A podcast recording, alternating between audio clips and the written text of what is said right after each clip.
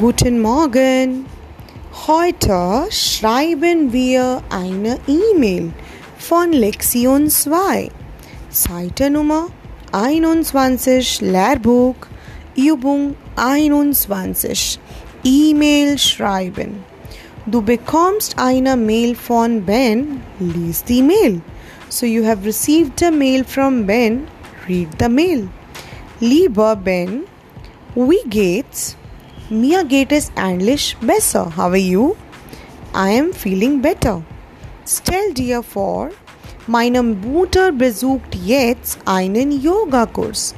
My mother visits a yoga course. Sie will nämlich fit und gesund bleiben. She wants to remain fit and live healthy. Und noch etwas, seit einem Monat ist sie Vegetarierin. Also ist sie es viel Salat, Obst und Gemüse.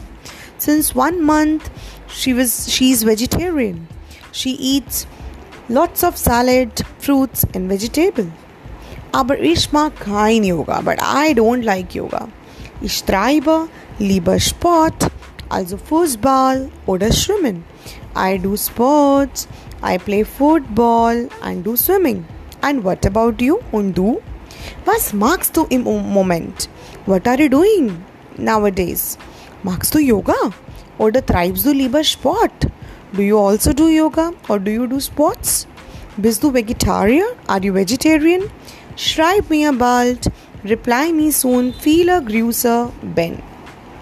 Jetzt klasse, es gibt hier die Fragen. Ihr beantwortet diese folgenden Fragen. Was magst du, im Fit zu bleiben? What do you do to remain fit? Treibst du gern Sport oder magst du Yoga? Do you also do Sport or do you do Yoga? Bist du Vegetarier oder Vegetarierin? Are you also vegetarian? Was darfst du essen oder nicht essen? What are you allowed to eat or not allowed to eat? So, class, in this, you are supposed to answer these following questions in the email. Cheers, vielen Dank, cheers.